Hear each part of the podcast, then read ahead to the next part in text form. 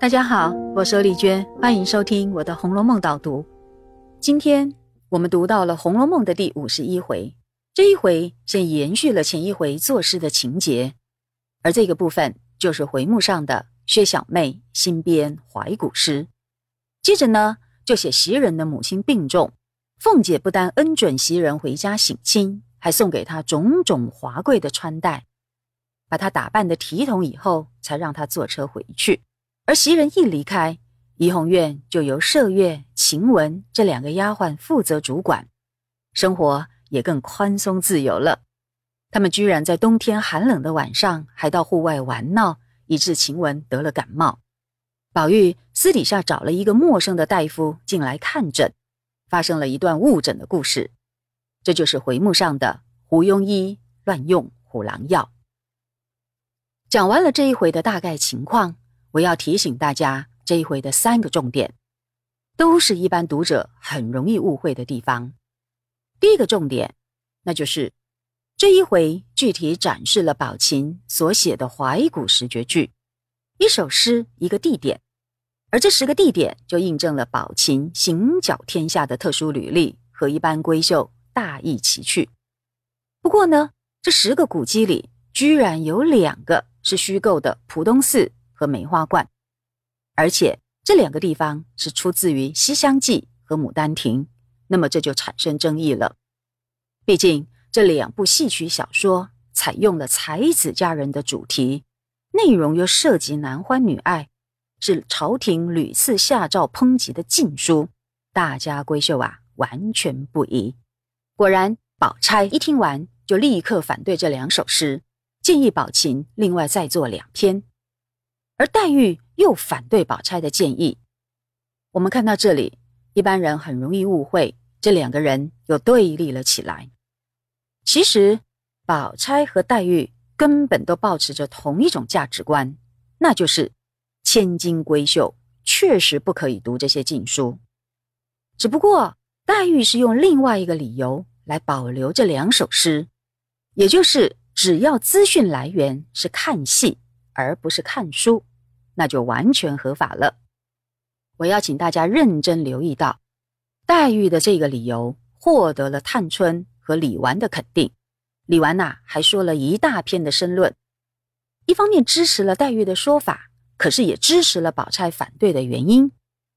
你看他说：“凡说书唱戏，甚至于求的签上，皆有注批，老小男女，俗语口头，人人皆知皆说的。”况且又并不是看了《西厢》《牡丹》的词曲，怕看了邪书。从这一段我们就可以发现，只要来源是说书唱戏这一类大众化的社会传播管道，那就是闺秀们可以接触的资讯。可是《西厢记》和《牡丹亭》的文字版仍然还是邪书，绝对不可以碰触。由此可见，同样是《西厢记》和《牡丹亭》的题材。对大家闺秀来说，听戏是可以的，但看书不行。这两种途径就决定了合法或犯禁的不同结果。那么现在你知道了吧？为什么元妃省亲的时候可以点《牡丹亭》里的一出离魂？这一点儿也没有矛盾了，并且呢，我们绝对不可以因为他们点了这些才子佳人的爱情戏，就以为。他们会接受自由恋爱、婚姻自主的观念，这可是想当然的过度推论呢。讲完了金钗们对这两部爱情戏曲的真正态度，我们就可以直接联系到这一回的第二个重点了。那同样也证明了《红楼梦》是反对才子佳人的故事的。大家看，晴雯只是个丫鬟，看个医生就要如此的如临大敌，一路上门禁重重。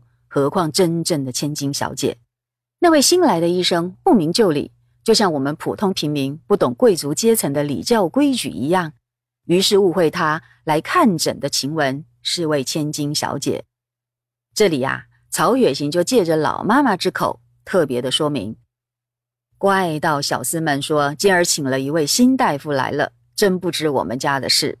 若是小姐的绣房，小姐病了，你那么容易就进去了？听完了这一段话，大家想一想，原来贵族的家门禁森严，尤其注重男女之别、里外之防，连正当的医生进来看病都得严加戒护。遑论一个陌生的年轻人，怎么可能像才子佳人故事一样那么容易的就见到千金小姐，而且还一见钟情，互许终身？所以说这一点。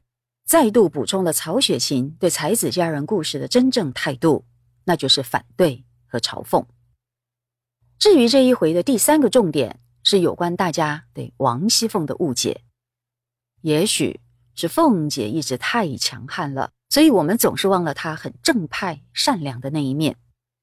而曹雪芹就借由袭人回家省亲奔丧，展现出凤姐李家其实是用心良苦。牺牲惨重，他除了东挪西凑、费心做账以外，还要出钱赔店，吃了许多暗亏。你看，这时候他不但把自己的毛大衣给袭人穿回娘家，还宽慰她说：“等过年的时候，太太给做衣裳的时节，我再做吧，只当你还我一样。”他这么说是为了以免袭人心里有负担，所以这时候众人都笑说。奶奶惯会说这话，陈年家大手大脚的替太太不知背地里赔垫了多少东西，真真的赔的是说不出来，哪里又和太太算去？而事实也正是如此。我们再看随后平儿去取衣服的时候，竟然加码，顺手多拿出一件大红羽纱的，他是要送去给贫寒的邢岫烟，而凤姐看了，不但没生气。还笑着说：“我的东西，他私自就要给人，我一个还花不够，再添上你提着，更好了。”众人听了就笑说：“这都是凤姐素日孝敬太太，疼爱下人，不是个小气的人。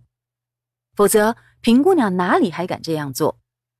我们由此可见，凤姐其实是一个照顾下人、慷慨付出的人，而关键就在于对方值不值得对她好。以邢岫烟来说，前面第四十九回就提到，凤姐冷眼看邢岫烟的心性为人，竟不像邢夫人以及她的父母一样。其实她是个温厚可疼的人，因此凤姐怜她家贫命苦，所以比别的姐妹多疼她一些，甚至还比照迎春的份例送一份月钱给邢岫烟，这展现的。正是雪中送炭的高贵精神呐！这么一说，我们就想到前面所提到过的醉金刚倪二，他也有这一种因人而始的侠义，不就和凤姐很像吗？而且也恰恰好，这两个人都拥有泼皮的评价，可见呐，曹雪芹真是用心巧妙。我们读小说的时候，千万不要以偏概全呐。那么。这一回的导读就讲到这里，我们下次再会。